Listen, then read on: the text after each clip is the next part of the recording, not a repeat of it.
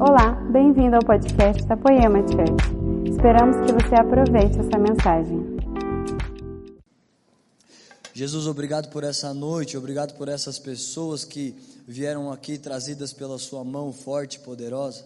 Obrigado por todo esse time, todas essas pessoas que estão nos servindo nessa noite e semeando a vida delas em prol do Seu reino, em prol dessa, dessa casa, dessa igreja.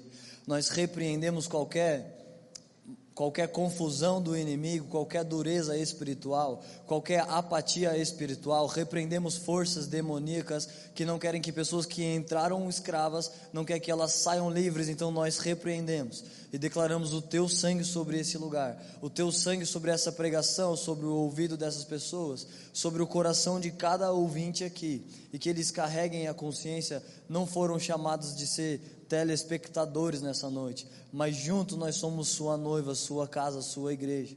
Nós queremos juntos ser livres de alcançar um lugar mais fundo em você. Por favor, Jesus, nos leva, nos leva a esse lugar nessa noite, em nome de Jesus. Amém.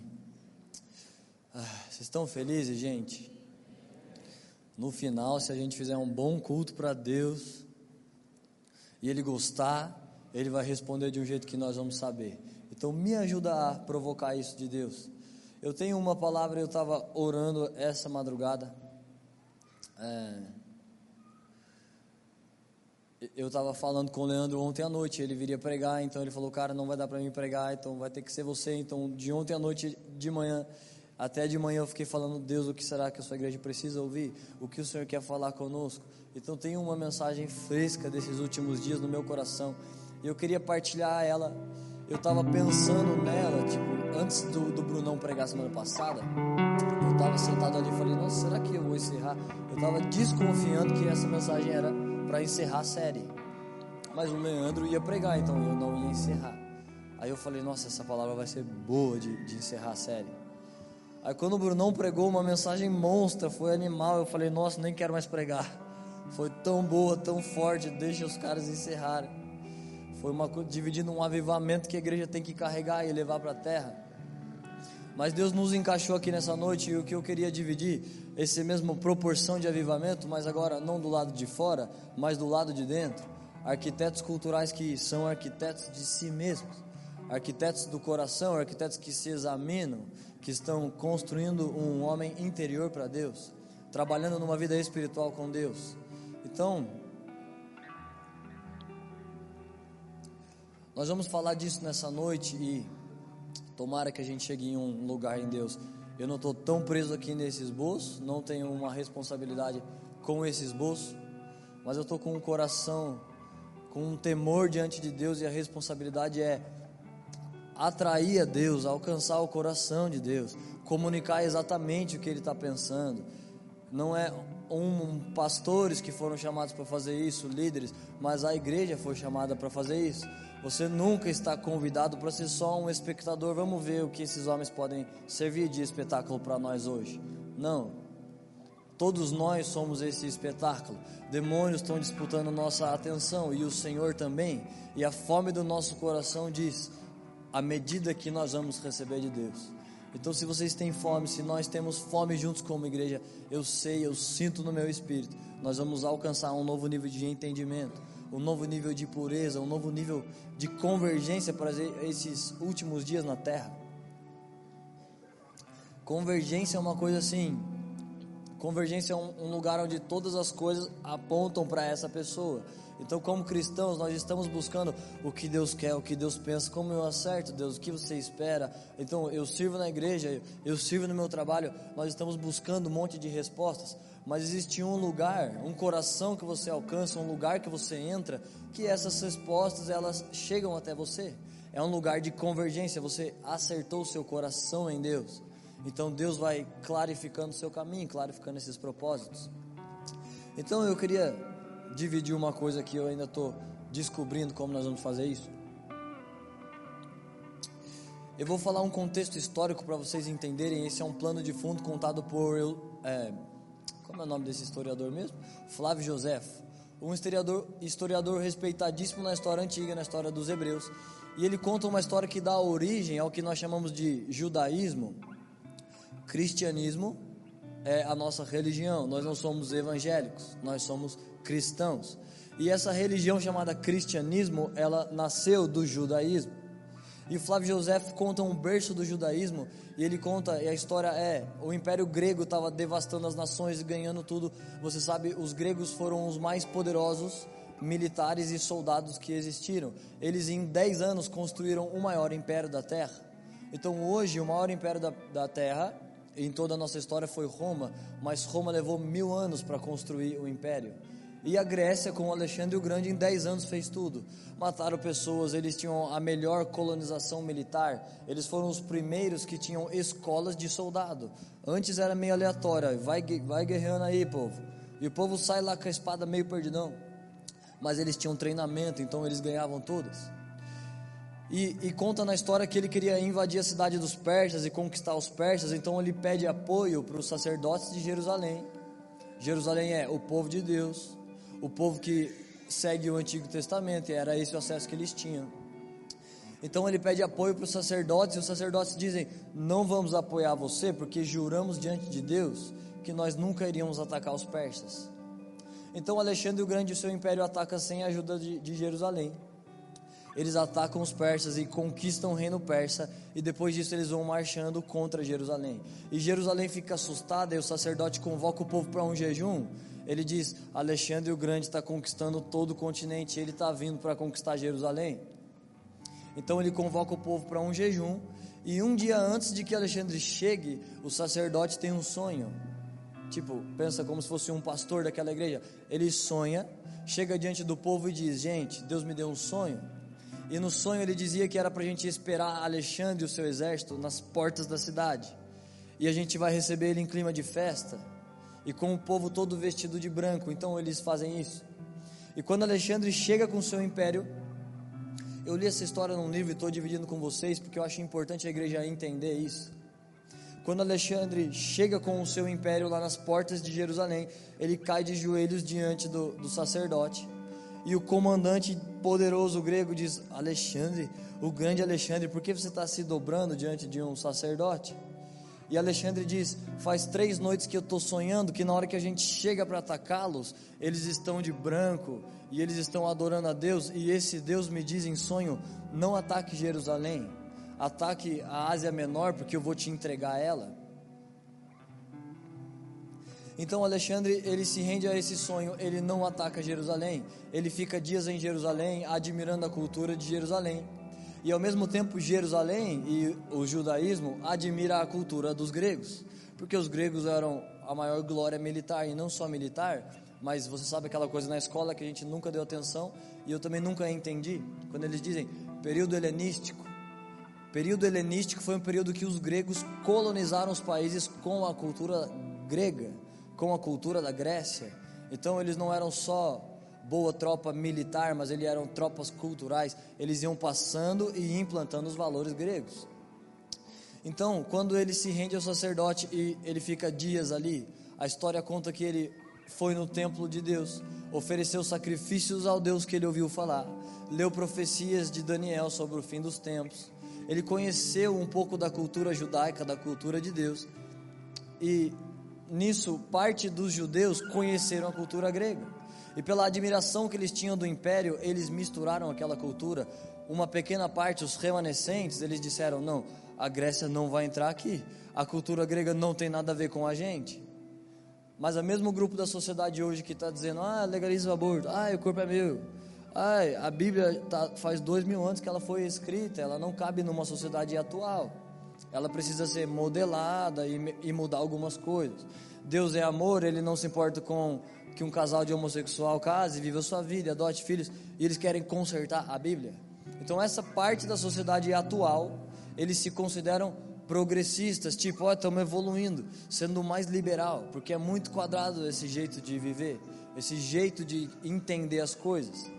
E esse mesmo grupo que eram os progressistas de Israel, eles gostaram da cultura grega e falaram: "Nossa, legal. Ai, cara, eles conquistam tudo, olha que massa".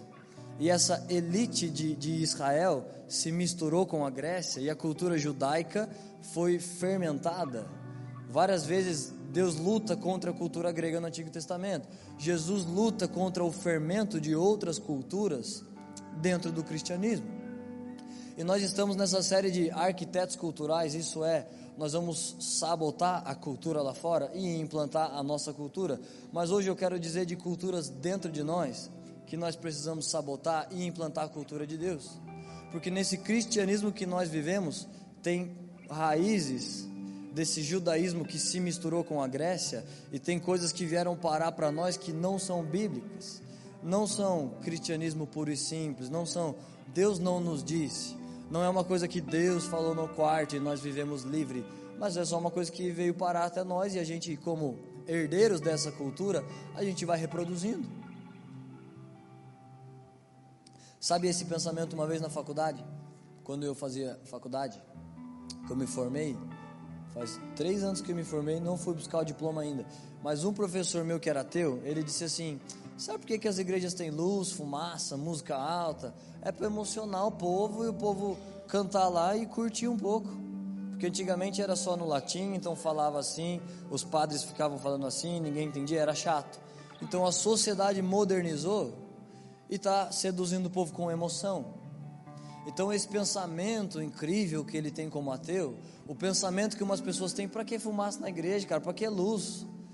Para que essas estruturas? Para que essas placas grandes? Para que fachada com luz? Essas coisas que pessoas pensam, isso não é um pensamento deles. Isso é um pensamento grego que contaminou o judaísmo, que contaminou o cristianismo, que umas pessoas pensam: bens não são de Deus, estrutura não são de Deus, dinheiro não é de Deus, crente bom é pobre. Se for rico, não é crente. No Antigo Testamento, os homens de Deus eles eram poderosos em obras e em bens. A Bíblia diz: Faraó percebeu que Deus estava com Josué porque tudo que ele colocava a mão prosperava. Então tudo que Deus criou é bom. As coisas que Deus criou são boas. Mas os gregos diziam: Deus não se importa com a terra, Deus está no céu e a terra está aqui sozinha. Tudo que é na terra é oposto a Deus. Então, dinheiro é oposto a Deus. Ficar dançando no culto é oposto a Deus. Deus não está nem aí para esse corpo. Então, desconstruindo e semeando fermento em tudo que a Bíblia diz. A Bíblia nos chamou para ser prósperos, para os nossos lagares cheios, celeiros cheios. Você põe o pé, seu por herança, põe a mão, prospera. Deus te confia talentos, você multiplica. Então essa cultura foi sendo sabotada por, por, esse dualismo. As coisas na terra não são de Deus, inclusive são do diabo. Essa música do diabo, esse instrumento do diabo. Talvez alguns de vocês não passaram por isso, mas eu, por exemplo, quando eu me converti 10 anos atrás, na igreja que eu me converti, que eu fiquei alguns meses lá, não podia ter bateria. Bateria não era de Deus, porque ela aparecia em coisas de rock, muito batucão, não é de Deus. É muito secular é, é muito humano. Deus é espírito e as coisas de Deus são só coisas espirituais. O reino de Deus não é dessa terra. Então, a TV não é nossa, as músicas não é, é tudo do diabo. Foi uma coisa grega implantada na cultura e algumas pessoas ainda vivem vítima desses pensamentos. Aí, alguém pode pegar minha blusa aqui? Começou a dar um calor. Valeu, Gui, obrigado. Então, o que nós vamos falar hoje, dividir coisas que invadiram nossa cultura, não só esse contexto, plano de fundo histórico, mas existem coisas dos nossos pais, coisas da nossa religião, que Deus não pediu, que não tem a ver com uma obra de Deus, tem a ver só com nós mesmos, a gente inventou. Quer um exemplo? Eu acho que não existe isso aqui, graças a Deus, mas nessa primeira igreja, 10 anos atrás, eles diziam, quando eu me, logo que eu me converti, eu acabei montando uma célula, então tinha umas quatro pessoas na minha célula, e toda semana eu tinha lá dois reais para comprar pipoca, custava um real, eu comprava duas pipocas, fazia pipoca e a gente ficava lá lendo um texto. Inclusive eles não eram convertidos, mas toda semana a gente se reunia e ficava lá lendo a Bíblia. Alguns até estavam lá fumando um baseadinho, o que aí? Eu falei, não, obrigado. E a gente lia, eu lembro uma vez a gente estava lendo a história de Jonas e eles faziam perguntas e eu não sabia todas, tinha acabado de me converter.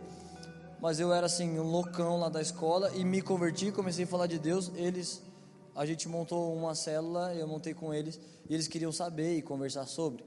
Então um dia na célula eu fui e essa moça até estava certa, era uma pastora da igreja e nesse dia eu fui com uma camiseta do Bob Marley assim. Eu nem pensei, né, alguma coisa de, nossa, é errado, maconheiro. Eu só pus a minha roupa que eu tinha lá e fui. Então ela viu e falou: Nossa, irmão, é assim que o senhor vem na célula? Daí ela disse assim: Você iria se apresentar ao rei da Inglaterra de pijama? Eu disse: Não.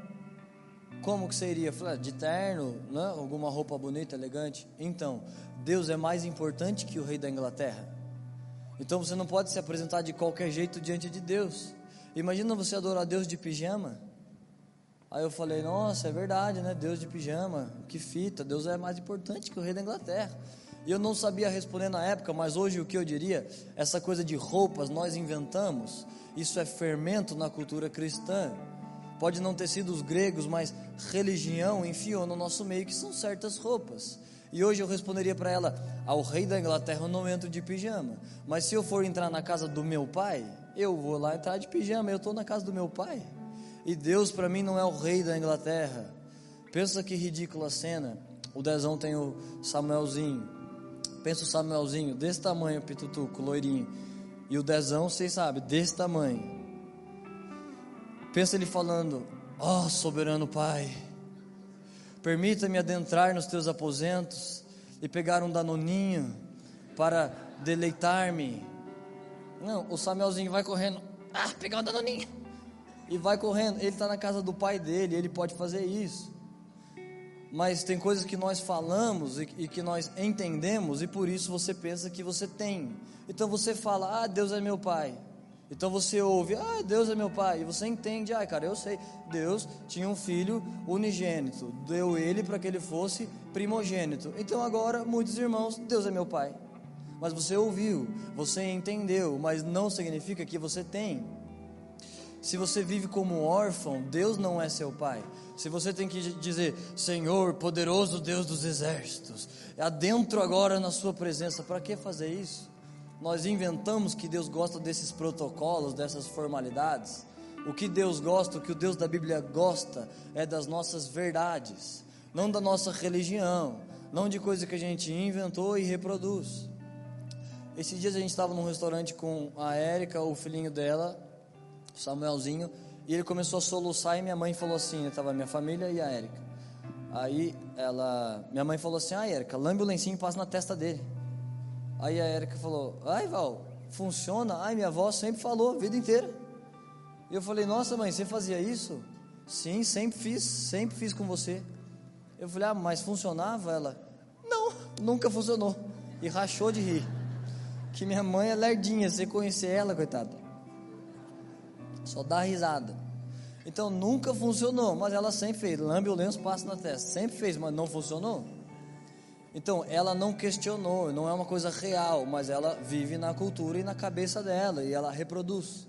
Mas tem fermentos desse tipo, tem coisas no nosso meio, tem timbres evangélicos, nós inventamos, Deus não pediu.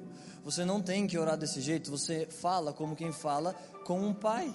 Você entra livre na presença do seu pai, vestido de qualquer jeito. Não precisa também pôr do Bob Marley, né? Nós, nós inventamos coisas. Nós inventamos ficar falando, ah, Pai do Senhor, Pai do Senhor, Pai do Senhor. Nós inventamos porque a Bíblia diz, trazei convosco a paz. Aí nós inventamos uma ideia genial, Pai do Senhor, Pai do Senhor. E não estou falando mal desse cumprimento, eu acho muito bom. Eu sempre uso com várias pessoas.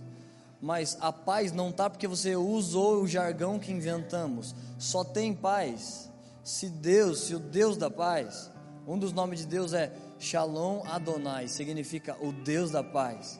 Cada nome de Deus revela um pedaço do caráter de Deus. Então, se o Deus da paz mora dentro de você, você pode dizer boa noite e isso traz paz, porque Deus mora dentro de você. E se o Deus da paz não mora dentro de você, você pode dizer paz do Senhor. Não tem paz nenhuma, porque nós inventamos, a Bíblia não pediu para fazer isso mas a gente pode usar esse cumprimento, ele é super bom se Shalom Adonai mora dentro de você. Então nós inventamos, quando eu fui me batizar nessa igreja que eu estava congregando, tinha uma moça, faz 10 anos, então ninguém nunca vai saber quem é ela mesmo, mas a irmã Terezinha. Depois de mim nessa igreja que eu me converti, a pessoa mais nova tinha uns 50 anos. Então me converti, eu fui lá, gente. Um amigo meu ficava falando: ah, vai lá na igreja, vai lá na igreja. E a igreja era um dos nomes de Deus hebraico. Então pensa um não convertido vendo, não era esse nome, mas vamos dizer, por exemplo, Shalom Adonai. Para um crente falar, ah, Shalom, sei quem é. Imagina um cara do mundo vendo. Então eu passava de bicicleta, ela era lá na reta de uma biqueira que eu sempre comprava droga. Eu passava de bicicleta e via fachada lá e falava, ah, tudo idiota. Nem dá para falar o que está escrito e ele ficou aí dentro. Então eu me converti no outro mês e eu estava lá varrendo a calçada da igreja e os caras passavam de bicicleta assim. Do tipo, ó idiota, e eu pensei, que fita. Como diz a Bíblia, o mundo dá voltas. Esses dias eu estava na bicicleta, agora estou aqui varrendo a calçada dessa igreja. Então eu estava lá, e daí teve, tinha vezes eu escutava ofertório, não tinha uma palavra de ofertório. Eles falavam mais ou menos lá uma coisa de religião, mas eu tinha vontade de ofertar várias vezes. Eu falava, pastor, eu queria muito ofertar essa nota. Eu não sei porquê, eu nem sei de colheita, eu só tinha vontade de dar isso. Mas quase todas as minhas notas eu tinha cheirado cocaína nelas. E eu sempre falava, pastor, queria dar essa nota, mas cheirei na nota. Ó, oh, querido, vamos orar pela nota. Orar. Orava pela nota, pela nota. A gente colocava ela, orava pela nota, santificava, tal, ofertava. Então eu não ficava usando sempre, mas eu falava, não, agora estou queimando, eu estou firme. Aí usava de novo. Mas aí antes, né, antes disso, meu amigo ficava falando, ai, vamos lá na igreja. E eu falava, ah, vamos, vamos. Aí anos eu nunca ia. Um dia eu falei, ah, eu vou lá para ver. Sentei na cadeira dessa igreja. Então o pastor falou assim: tinha lá umas 50 pessoas, 40 pessoas ele falou uma coisa: tem alguém aqui que você orou que, que você não quer viver essa vida. E daí era eu, eu tinha orado isso. Eu estava no fundo de um matagal fumando maconha, dois papelotes de cocaína, meu kimono do lado, um baseado em cima do kimono, um na minha boca. Eu fumando maconha, lá no fundo do mato, pensando: nossa, ai, velho, minha mãe não me criou para isso. Eu não nasci para ser drogado, não nasci para ser loucão. Eu queria ser filhinho da minha mãe de novo, eu queria só ser um menino normal mas não dá para ser, porque normal é chato, a careta, é tosco, não é respeitado. Legal é ser bandido, mas eu estava cansado de fazer isso. E eu orei coisas naquele dia, aí naquele dia eu estava assim, né, fumando baseadinho, deixei assim meu braço e estava bem na época que as pessoas batiam na porta das casas de, é, como é mesmo? Campanha contra a dengue. E estava bem no ápice assim da dengue. Aí eu já estava lá lesadão e eu estava assim, vi um mosquitinho voando, pousou no meu braço, eu fiquei olhando. Aí ele saiu voando, subiu uma bolinha de sangue assim. Aí eu comecei a lembrar do mosquito que estava no braço e lembro as asinhas dele cheio de bolinhas brancas. Que ele parou assim, eu vim super close aqui, fiquei olhando. E quando ele voou, subiu a bolinha de sangue. Aí eu falei, nossa, era da dengue. Eu falei, nossa, eu falei, Deus, olha onde eu vim parar. Eu sou um maldito maconheiro, me matei, assisti a morte.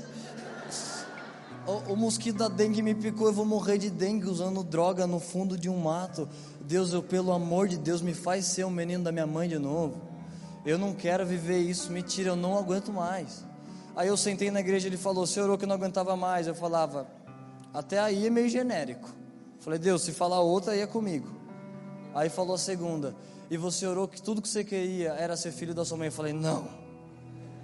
Não falei para ninguém, eu tinha orado lá no era o Horto de Tremembé. A gente, ó, se você sobe o morro, o morro de Tremembé, tem um monte de alambrado protegendo o horto. A gente abriu um buraco no alambrado para ficar lá no fundo, sentava na árvore. Então eu lá estava lá na árvore, sentado, orando essas orações.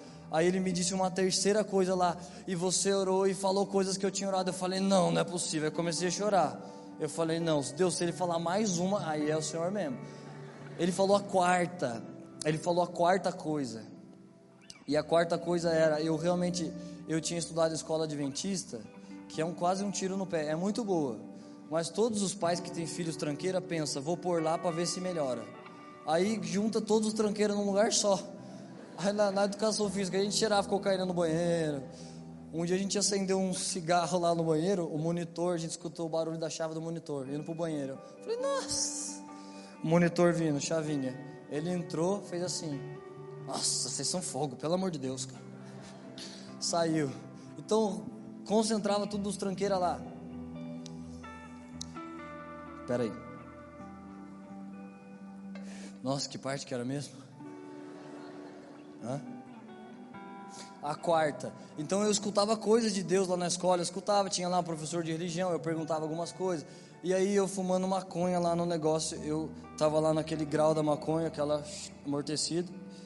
E eu comecei a sentir nojo daquilo. Eu falei, Deus, me tira isso. Eu fui tomar banho. Eu falei, Deus, eu não te peço nada. Só me tira esse grau da droga, pelo amor de Deus. E eu, e eu pensava, desse jeito eu vou para o inferno. E eu tinha medo de ir para o inferno. E eu sabia, não, Deus não me criou para ir para o inferno. Não é possível que eu vá morar no inferno. Eu nasci para ir para o inferno. E a última coisa que ele disse: E no seu coração você temia que o lugar que você nasceu para viver, você não vai viver por causa da vida que você está levando. Eu falei: Nossa, eu já caí de joelho. Eu falei: Nossa, Deus está me vendo. Eu não sabia que Deus via pessoas, que Deus assistia pessoas. E eu vi lá Deus me vendo, então me converti, então caía, levantava, caía, levantava. E no dia que eu quis me batizar, a irmã Terezinha disse: Tem certeza? Eu falei: Tenho certeza. Mas se você se batizar, os demônios vão vir te retalhar. Eu falei: Não, mas eu aguento, eu quero batizar, eu aguento retaliação. Então eu ouvi muitos anos pessoas falando sobre retaliação e, e várias coisas. Agora, retaliação é uma coisa que foi inventada. A gente herdou isso na cultura. Não existe retaliação. O que existe é maior o que habita em nós do que aquele que habita no mundo. O que existe é praga nenhuma chegará à sua tenda. Sobre a vida de Jó havia uma redoma. Não, demônios não podem entrar. Tristeza não pode entrar. Se você carrega a arca da aliança para dentro da sua casa, e essa igreja não é só de você ouvir uma palavra, mas você leva essa presença de Deus. Deixa eu fazer uma coisa de pegar aqui no vídeo. Você leva essa presença de Deus, a arca da aliança, nas costas, e essa arca paira na sua casa. Então, demônios não entram.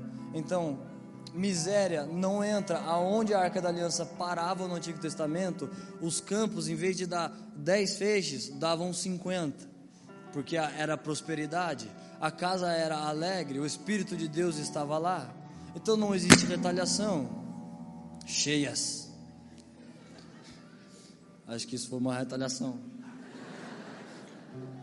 É porque o som está na brecha, porque vocês sabem que está quebrado. Graças a Deus, a Bíblia diz: comuniquem nossas necessidades aos santos. Então, semana passada, comunicamos aos santos, que quebrou 20 mil reais de equipamento. Então, os santos se juntaram e deram 20 mil. Daqui a pouco vai chegar. Mas enquanto não chega, aleluia, aleluia.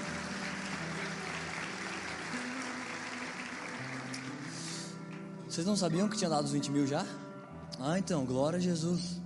A igreja comprou isso e pessoas. O Timido pregou sobre ações de graças. Olha porque Deus enriquece um homem. A Bíblia diz: Deus vos enriquece para que sejam generosos. E, atra e através de você, isso resulte em ação de graça. Olha como resulta em ação de graça.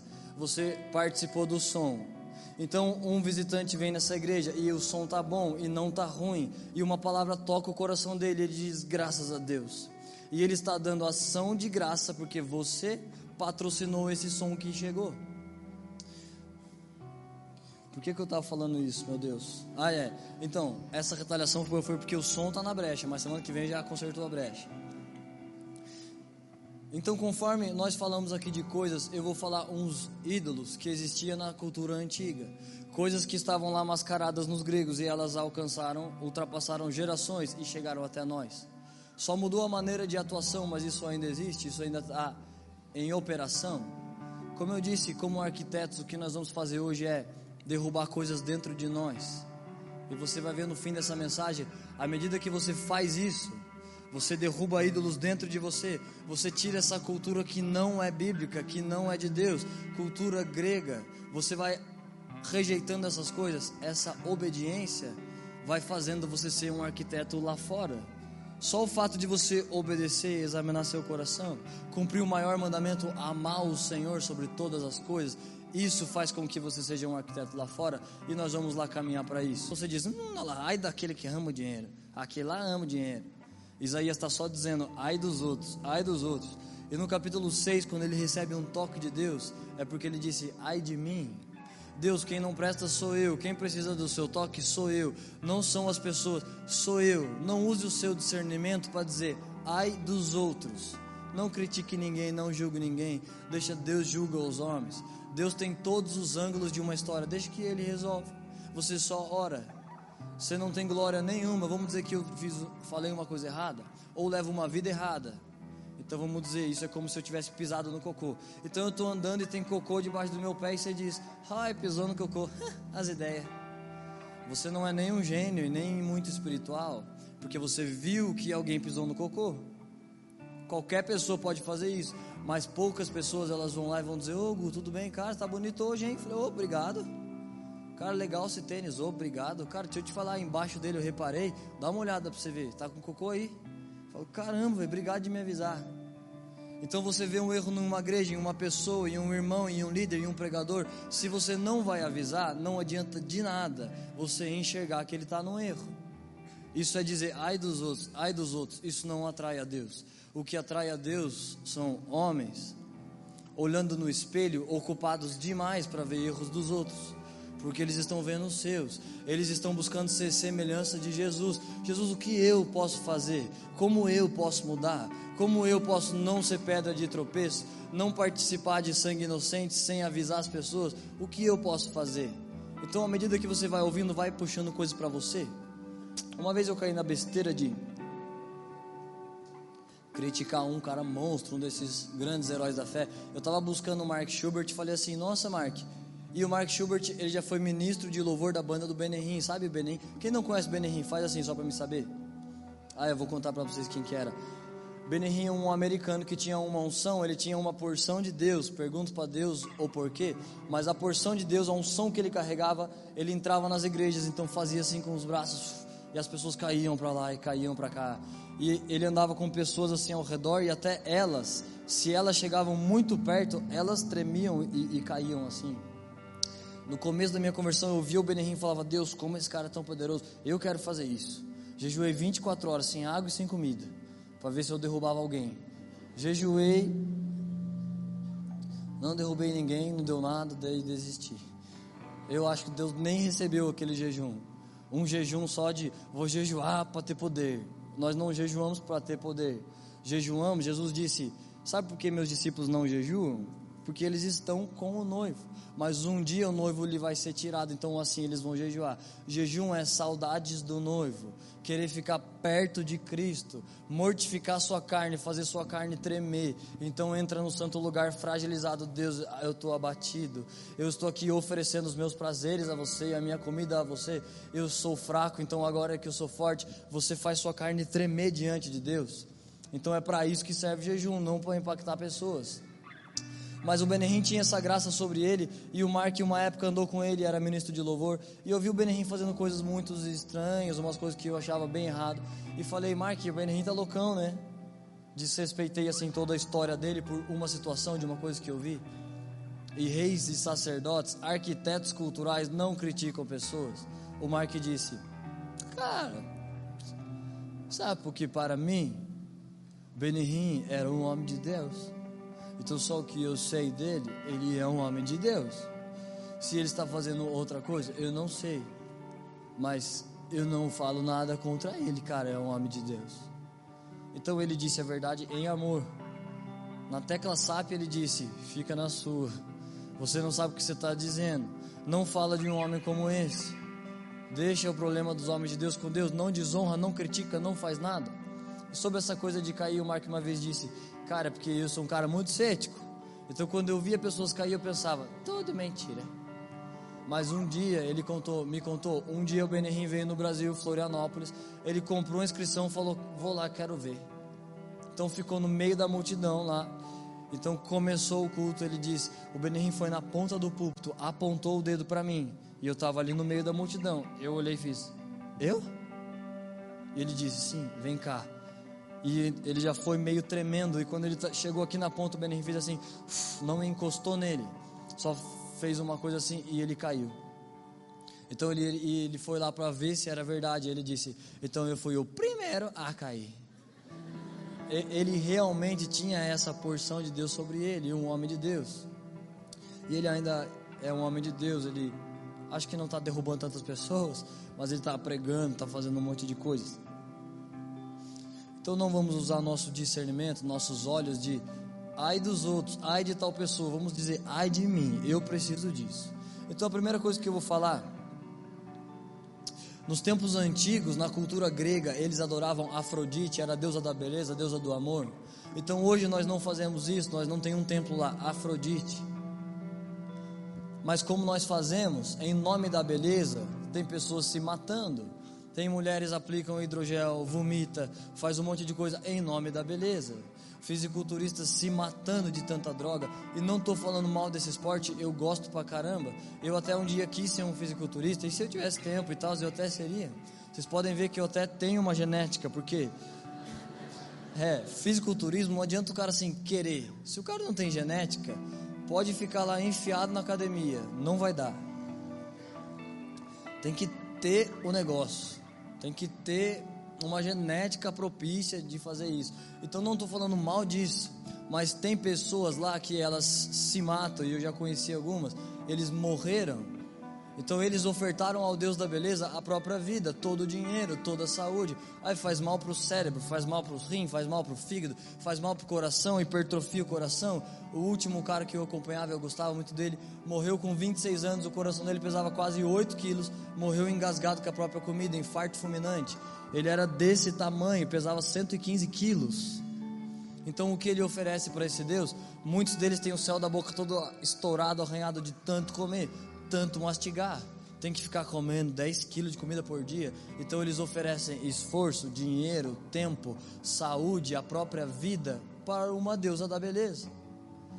Da mesma forma, pessoas que a todo custo elas querem ser amadas. Eu já assisti um pastor na mesa dizendo assim: a gente estava tentando ajudar ele, mas ele estava numa crise forte de casamento. Por anos ele queria ser amado pela esposa e não funcionava direito. Ele não sentia amado.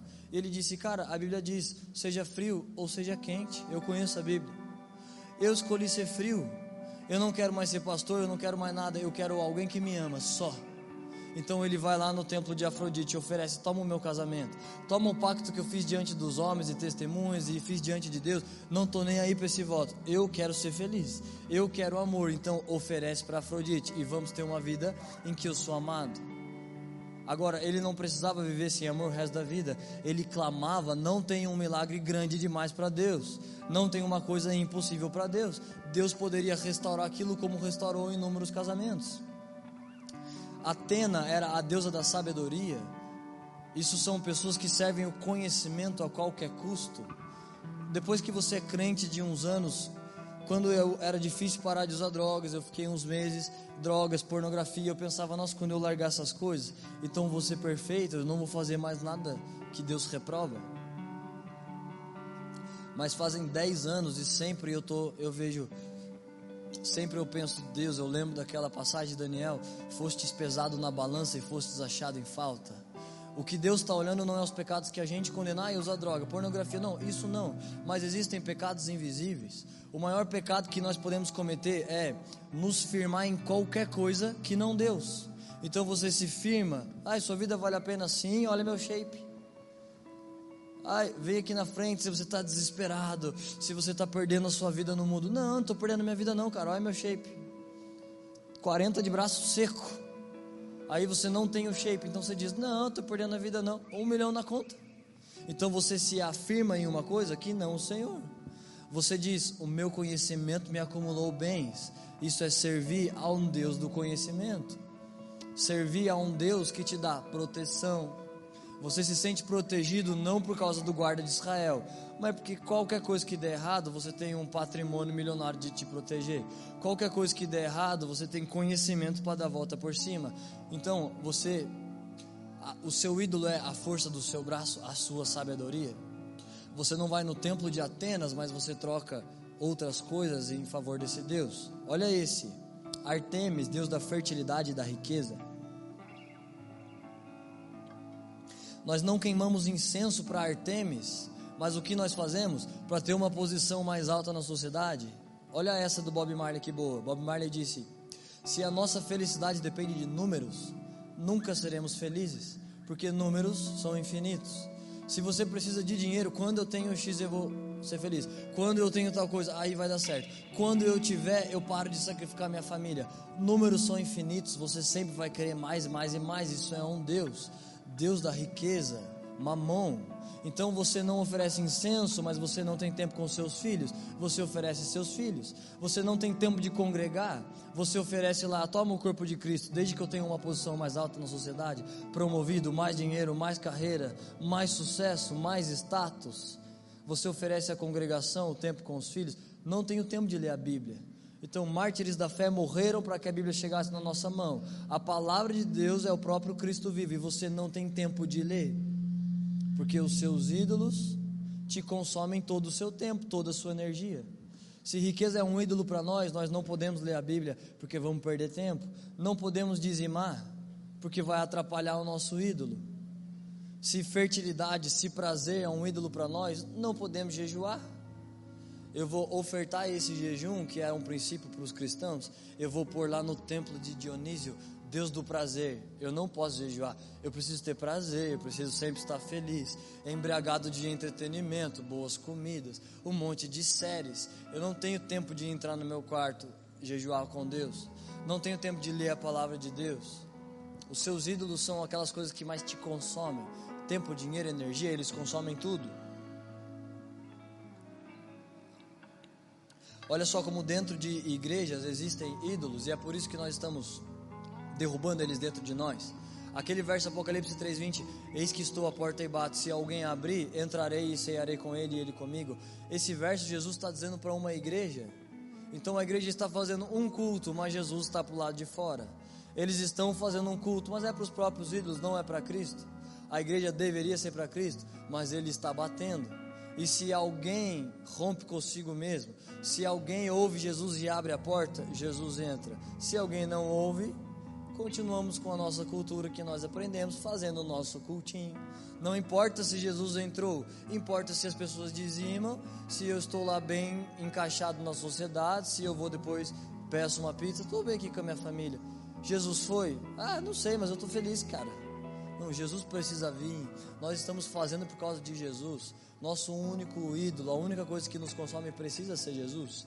E para terminar, olha só como nós fazemos isso. Olha como o cumprimento de ser um arquiteto de si mesmo, de derrubar esses ídolos, de adorar somente um Deus, como isso vai nos fazer manifestar obras, manifestar aquele avivamento que o Bruno pregou na sociedade e transformando as coisas lá do lado de fora. Isso começa transformando as coisas do lado de dentro. Olha esse versículo. 2 Coríntios no capítulo 10, no verso 5 e 6. Olha o que diz: Destruímos os conselhos e toda altivez que se levanta contra o conhecimento de Deus, e levamos cativo todo o entendimento à obediência de Cristo. Olha essa parte. E estamos prontos para vingar toda a desobediência quando for cumprida a nossa obediência. Eu assisti um filme esses dias, e, e o filme era um rei que sucedeu o herdeiro, o, o trono do pai. E a conselheira do rei diz assim: Rei, eu vejo que eles querem o seu bem, mas também vejo que eles têm seus próprios reinos atrás dos olhos. Eles querem o bem do rei. Você sabe, Deus é rei dos reis. Então tem pessoas, eles querem o bem do rei, mas também tem seus próprios reinos atrás dos olhos. Tem seus próprios ídolos para cultivar. Tem seus próprios sonhos pessoais e não os de Deus. Como Deus diz em Ageu, Deus diz para Ageu: Ageu, repreende o povo Diz para eles que a casa deles está perfeita e pronta, mas no meu templo ainda não tem portas. Eles estão preocupados com seus próprios reinos. Então, olha como nós fazemos o reino de Deus. E estamos prontos para vingar toda a desobediência. Toda a desobediência que está destruindo a terra, nós iremos vingar. Quando? Quando for cumprida a nossa obediência. Então, se a gente chega nesse lugar de eu quero o bem do rei, não tenho meus próprios reinos eu estou pregando não é para não é pelos meus próprios reinos, mas é só para o seu Jesus.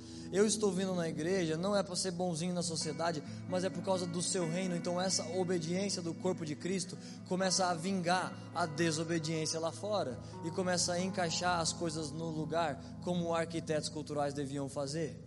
Amém? Vocês entendem isso? O que nós fazemos? Prosseguimos em obediência lutando contra os deuses invisíveis que, no, que nos desafiam. Isso é uma coisa ilustrativa, não tem Afrodite, não são isso. São demônios que nos tentam, são pensamentos, são filosofias que se levantam contra o conhecimento de Deus. A palavra de Deus diz coisas e filosofias diz Não, não é bem assim não, cara, não é bem assim não. Não, Deus é amor, não é bem isso. Deus não liga tanto não. Não precisa ser santo, não precisa fazer isso. Filosofias que se levantam contra Deus. E na hora que nós vencemos isso e cumprimos nossa obediência, então a desobediência vai ser vingada. Queria te convidar a ficar de pé e me ajudar a encerrar isso.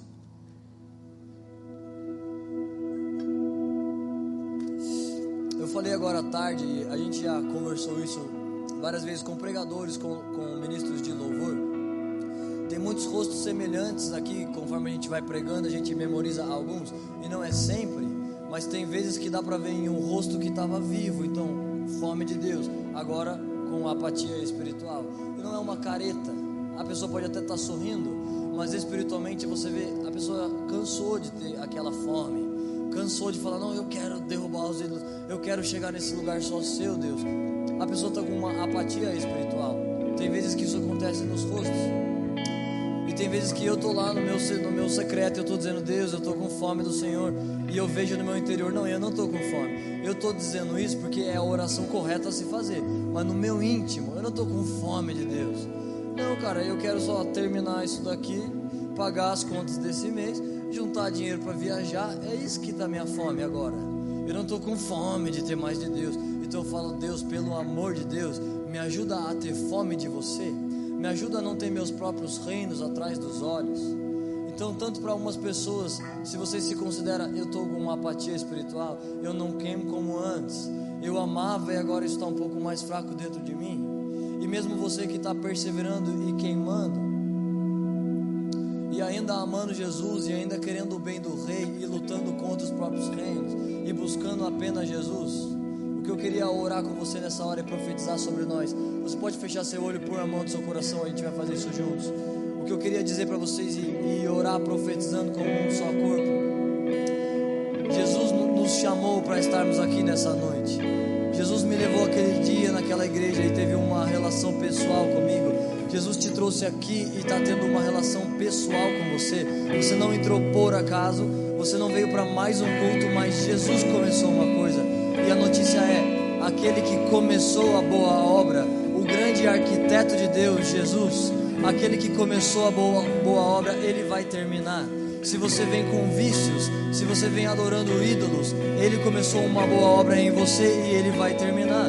Só o que nós temos que fazer cumprir a nossa obediência, nos aproximar de Jesus. Vamos fazer isso nessa adoração agora, nos aproximar de Jesus, nos aproximar de um único Rei. Por favor, Jesus, encontra prazer em nosso coração, Jesus. Nos ajuda a derrubar culturas que não vieram de você. Nos ajuda a viver um cristianismo puro e simples, conectado em você, Jesus. Uma vida leve, uma vida livre de paixão, de intimidade, Jesus leva a esse lugar nessa hora, por favor, Jesus. Nós estamos aqui por causa de você, Jesus.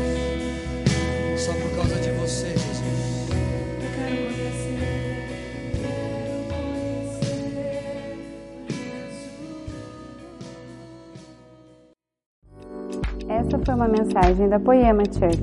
Para você ficar por dentro de tudo que está rolando, siga nossos perfis nas redes sociais.